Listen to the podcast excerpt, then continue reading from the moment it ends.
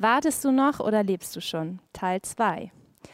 Ich möchte euch heute wieder einige Fragen stellen. Ich hatte ja letztes Mal erzählt, dass es heute um das Thema die Zeit in den Besitz nehmen geht. Ähm, ich möchte kurz einen Überblick geben. Ähm, wir werden uns Johannes 15 anschauen und einen Blick in unseren Herzensgarten werfen. Und ähm, wir werden schauen, was die Grundlage des Herzensgartens sein kann und ähm, ja, was für Zeiten es in diesem Garten geben kann. Und letzt, letztendlich werde ich noch ähm, von einem mir sehr wichtigen Schlüssel ähm, für jede Zeit ähm, erzählen. Also die Fähigkeit, die Zeit in den Besitz zu nehmen. Ähm, ich habe ja letztes Mal schon beschrieben, dass wir ähm, als Töchter und Söhne Gottes bestimmte Fähigkeiten haben. Und ich glaube, dass wir befähigt dazu sind, die Zeit, in der wir leben, ähm, in den Besitz zu nehmen. Ähm, Nochmal so am Rande, wenn ich Bibelstellen zitiere, dann aus der Hoffnung für alle oder frei übersetzt aus der Passion Translation, aus dem Englischen. Im Hoheslied steht, jetzt ist die Zeit, ähm, the season has changed, also die Season oder die Zeit hat sich verändert. Aber ich habe letztes Mal auch die Frage gestellt, wenn die Zeit sich von außen noch nicht sichtbar verändert hat, wie kann sie sich dann von innen spürbar verändern? Und dafür gibt es eine ganz ähm, kostbare Bibelstelle, und zwar ist das Johannes 15, und die möchte ich gerne einmal ganz vorlesen, damit wir einen Überblick bekommen. Ähm, ist ein, ein langer Absatz, aber ich denke, dass der uns äh, ja äh, für die gesamte Predigt einmal ähm, durch die gesamte Predigt führt. Also, der Weinstock und die Reben. Ich bin der wahre Weinstock und mein Vater ist der Weingärtner. Alle Reben am Weinstock, die keine Trauben tragen, schneidet er ab, aber die fruchttragenden Reben beschneidet er sorgfältig, damit sie noch mehr Frucht bringen. Ihr seid schon gute Reben, weil ihr meine Botschaft gehört habt. Bleibt fest mit mir verbunden, und ich werde ebenso mit euch verbunden bleiben. Denn eine Rebe kann nicht aus sich selbst heraus Früchte tragen, sondern nur, wenn sie am Weinstock hängt. Ebenso werdet auch ihr nur Frucht bringen, wenn ihr mit mir verbunden bleibt. Ich bin der Weinstock und ihr seid die Reben. Wer mit mir verbunden bleibt, so wie ich mit ihm, der trägt viel Frucht denn ohne mich könnt ihr nichts ausrichten. Im Vers 11 steht dann weiter, das alles sage ich euch, damit meine Freude euch erfüllt und eure Freude dadurch vollkommen wird. Und im Vers 16 steht, ich habe euch dazu bestimmt, dass ihr euch auf den Weg macht und Frucht bringt, Frucht, die bleibt. Dann wird euch der Vater alles geben, worum ihr ihn in meinem Namen bittet. Das ist mein Auftrag an euch. Liebt einander. Wenn wir den zweiten Vers anschauen, in dem steht, alle Reben am Weinstock, die keine Trauben tragen, schneidet er ab. Da geht es um die Beschneidung. Ähm, um eine Zeit des Beschnittenwerdens. Und in der Passion Translation wird das auch als Zeit des Singens ähm, beschrieben, was ich total spannend finde. Ähm, das heißt, die Zeit zum Singen und zum Beschneiden der Reben ist gekommen. Die Reben werden beschnitten, damit noch mehr Frucht kommt. Das ist vielleicht unbequem, vielleicht auch schmerzhaft, aber die Frucht kommt. Ich möchte dich gerne mitnehmen auf eine Reise in den Herzensgarten von dir und von mir. Wenn dein Herz ein Garten wäre, wie sieht der Garten deines Herzens aus? Welche Jahreszeit ist dort gerade? Was darf in den Garten hinein? Oder was muss draußen bleiben? Ich glaube ganz fest, dass das, was Gott dir geschenkt hat, dein Herz ist. Und das, was dich qualifiziert, ist auch dein Herz. Ich glaube, dein ganz persönlicher Herzensgarten ist ein wunderbarer Garten, der in Gottes Augen schon jetzt wunderschön ist. Vielleicht gibt es hier und da noch etwas Unkraut. Das Unkraut könnte heißen, ich bin nicht genug oder ich bin nicht gut genug oder vieles mehr. Gott kennt all deine Mechanismen und er weiß, wie du mit was, wie und warum umgehst. Und vielleicht fordert er dich dazu auf, deinen Herzensgarten neu zu umarmen. Du kannst Gott um eine neue Perspektive bitten. Du kannst ihm zum Beispiel danken dafür, dass er dich in vielem bewahrt hat und du zum Beispiel nicht deine Erfüllung in Wegen gesucht hast, die viel heftigere Konsequenzen gehabt hätten als das, was du getan hast. Und vielleicht muss Gott dich gar nicht in einem bestimmten Bereich heilen, sondern du darfst einfach die Wahrheit umarmen, dass du ganz bist in Gott. Und du darfst dich mit dir selbst versöhnen. Dann möchte ich dir gerne noch eine Frage stellen. Was ist die Quelle deines Gartens? Wo dachtest du bisher, dass du lebendiges Wasser findest, aber du fandest nur Dürre? Vielleicht in deinem Partner, in der Familie, in anderen Bereichen. Die Quelle ist Jesus. Es heißt in Psalm 42, Vers 2 und 3, wie ein Hirsch nach frischem Wasser lechzt, so sehne ich mich nach dir, o oh Gott. Ja, ich dürste nach Gott, nach dem lebendigen Gott. Ich glaube, dass Gott dich einlädt, den Schlüssel von deinem Herzensgarten in Gottes Hände zu legen und ihm alles anzuvertrauen. Ich glaube, eine sehr gute Grundlage für den Herzensgarten von uns ist, die Wahrheit, dass alles seine Zeit hat. Und auch da werde ich einmal einen längeren ähm, Bibelvers vorlesen, ähm, der finde ich wirklich ganz klar beschreibt, dass alles seine bestimmte Zeit hat, nämlich Prediger 3, Vers 1 bis 15. Alles hat seine Zeit. Jedes Ereignis, alles auf der Welt hat seine Zeit. Geboren werden und sterben, pflanzen und ausreißen, töten und heilen, niederreißen und aufbauen, weinen und lachen, klagen und tanzen, Steine werfen und Steine sammeln, umarmen und loslassen, suchen und finden, aufbewahren und wegwerfen, zerreißen und zusammennähen, schweigen und reden, lieben und hassen, Krieg und Frieden.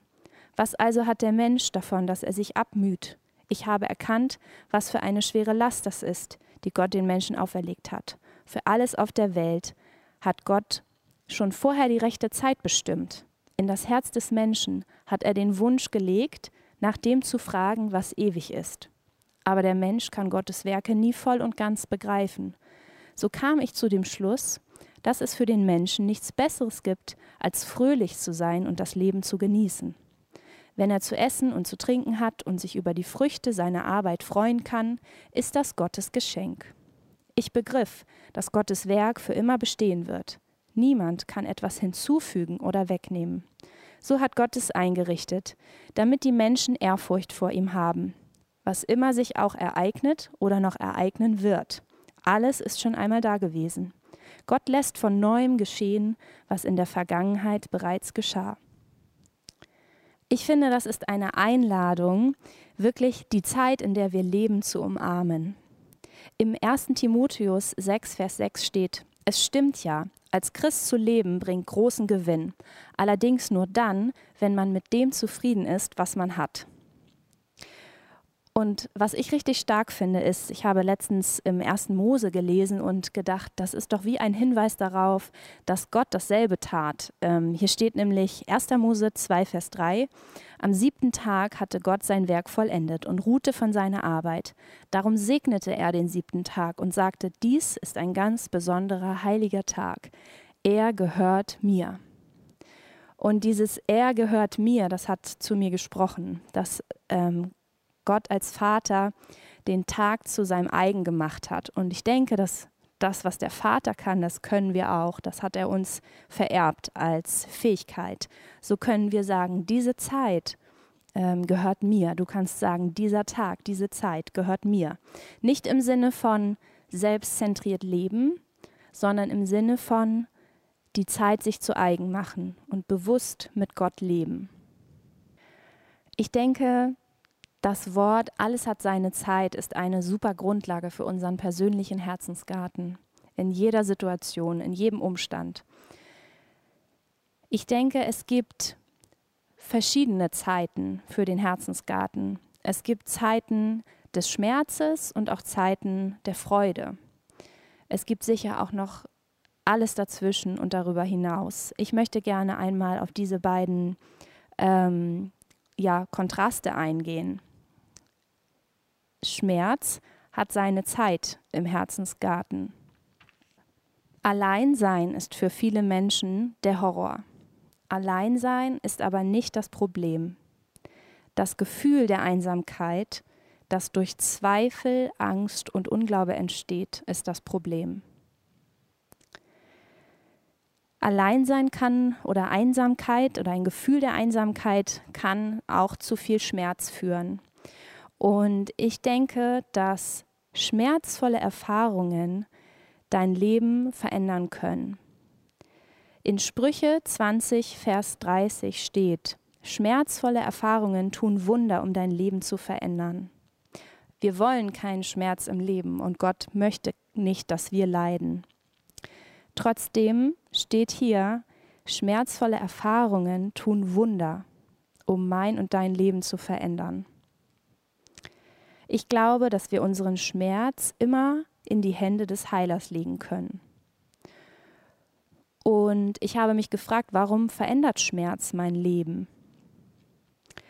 Ich glaube, wenn ich meinen Schmerz als ein Opfer Gott gebe, dann positioniert mich das dafür, dass ich persönliche Veränderung erlebe, wenn ich ihm meinen Schmerz hinhalte.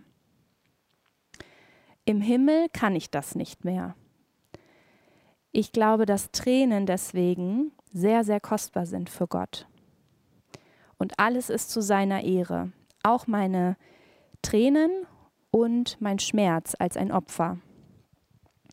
Und ich glaube auch, in meinem Leiden lerne ich Jesus, den Vater und den Heiligen Geist besser kennen.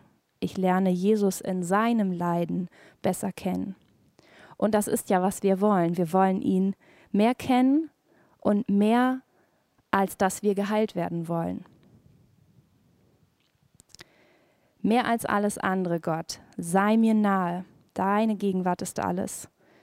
Ich glaube, wenn wir das festhalten, dann kommt aus einer schmerzvollen Erfahrung, kann daraus ein Wunder entstehen. Hier kommt wieder die Beschneidung, von der in Johannes 15 die Rede ist, ins Spiel, nämlich schmerzvolle Erfahrungen, wenn etwas abgeschnitten wird, dann könnte das bedeuten, dass Gott zum Beispiel deine Vergangenheit neu kreiert. Es könnte bedeuten, dass etwas gekattet wird, geschnitten wird, abgeschnitten wird, was vorher war und jetzt nicht mehr sein soll. Es könnte etwas sein, was deine Beziehung mit Gott gehindert hat.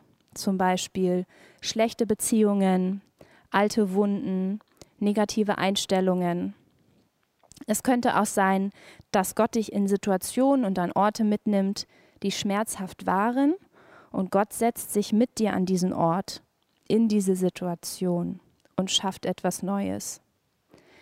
Er zeigt dir, wo er war und was er sagte in dieser Situation. Und vielleicht hat er sogar etwas zu singen dazu, nicht nur zu sagen. Da geht es wieder um Johannes 15, die Zeit des Singens. Gott kann deine Vergangenheit neu definieren. Und das hat er auch schon getan. Und ich glaube, er tut es immer wieder neu. Und er macht es, dass deine Gegenwart und Zukunft davon positiv beeinflusst werden. Zu dem Thema Schmerz in deinem Herzensgarten habe ich die Frage an dich, was denkst du, was möchte Gott, was du heute hinter dir lässt? Du bist eingeladen, ihn das einfach mal zu fragen. Gott, was soll ich hinter mir lassen heute? Freude hat seine Zeit im Herzensgarten. In Psalm 16, Vers 11 steht, du zeigst mir den Weg, der zum Leben führt. Du beschenkst mich mit Freude, denn du bist bei mir. Aus deiner Hand empfange ich unendliches Glück. Und in Psalm 118, 24 steht, dies ist der Tag des Herrn, der Freude und Fröhlichkeit bringt und unsere Herzen mit Frohlocken füllt. Wir können immer wieder zu Gott beten und sagen, Gott, hilf mir, mich auf das Schöne in meinem Herzensgarten zu fokussieren. Denn das bringt Freude hervor. Und das bringt das Schöne zum Wachsen. Denn das, worauf du dich fokussierst, wächst. Ich habe zum Thema Freude noch eine weitere Frage an dich. Sind deine Erwartungen auf einer Linie mit den Versprechen Gottes, also mit dem, was er dir versprochen hat? Ich bin davon überzeugt, dass es die Freude ist, Gott zu lieben, die mein Leben lebenswürdig macht. Also mein Leben wird lebenswürdig dadurch, dass ich Freude darin habe, Gott zu lieben. Und diese Freude ist nicht an Menschen gebunden, deswegen ist es auch so lebenswürdig. Im 1. Thessalonicher 5,16, da habe ich letztes Mal auch schon drüber gesprochen, da steht: Lass Freude dein kontinuierliches Fest sein. Und ich stelle mir vor, wie ich mich von der enormen Freude, die Gott über mich selber hat, ernähren kann. Im Hoheslied 2, Vers 8 bis 9 steht, er hüpft mit Freude über die Berge, springt in Liebe über die Hügel, die uns trennen, um zu mir zu kommen. Ich stelle mir vor, dass ich dick und fett satt werden kann von dieser Freude. Was für eine Schlemmerei. Es ist meine Freude, von ihm zuerst geliebt zu sein und meine Freude, ihn zu lieben. Ein Schlüssel für jede Zeit im Herzensgarten ist definitiv Dankbarkeit. Ich denke, wir haben schon sehr, sehr viel über das Thema Dankbarkeit gehört. Egal ob Schmerz oder Freude, eine Zeit, die wehtut oder eine Zeit, in der wir uns freuen.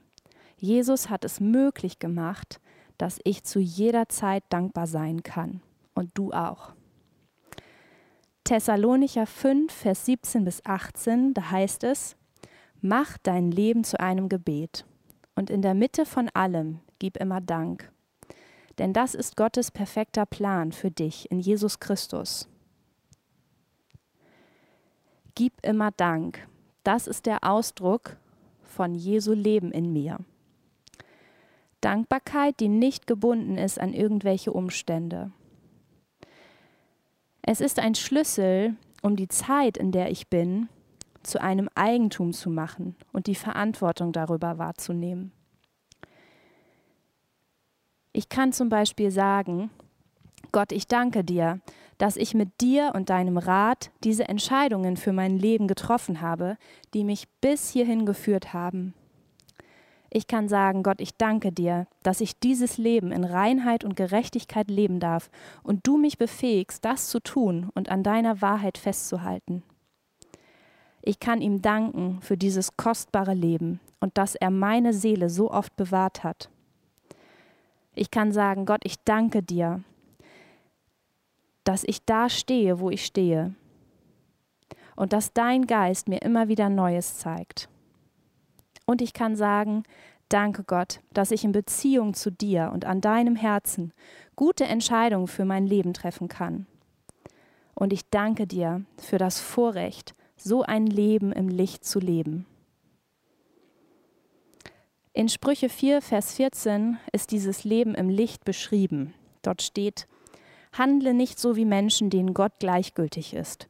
Nimm sie dir nicht zum Vorbild und 18 bis 19 dort steht, ihr Leben ist finster wie die Nacht.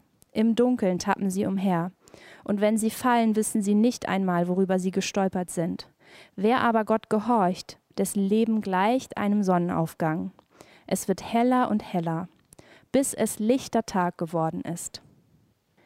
Ich lade dich heute ein, bewusst ein Leben im Licht zu leben.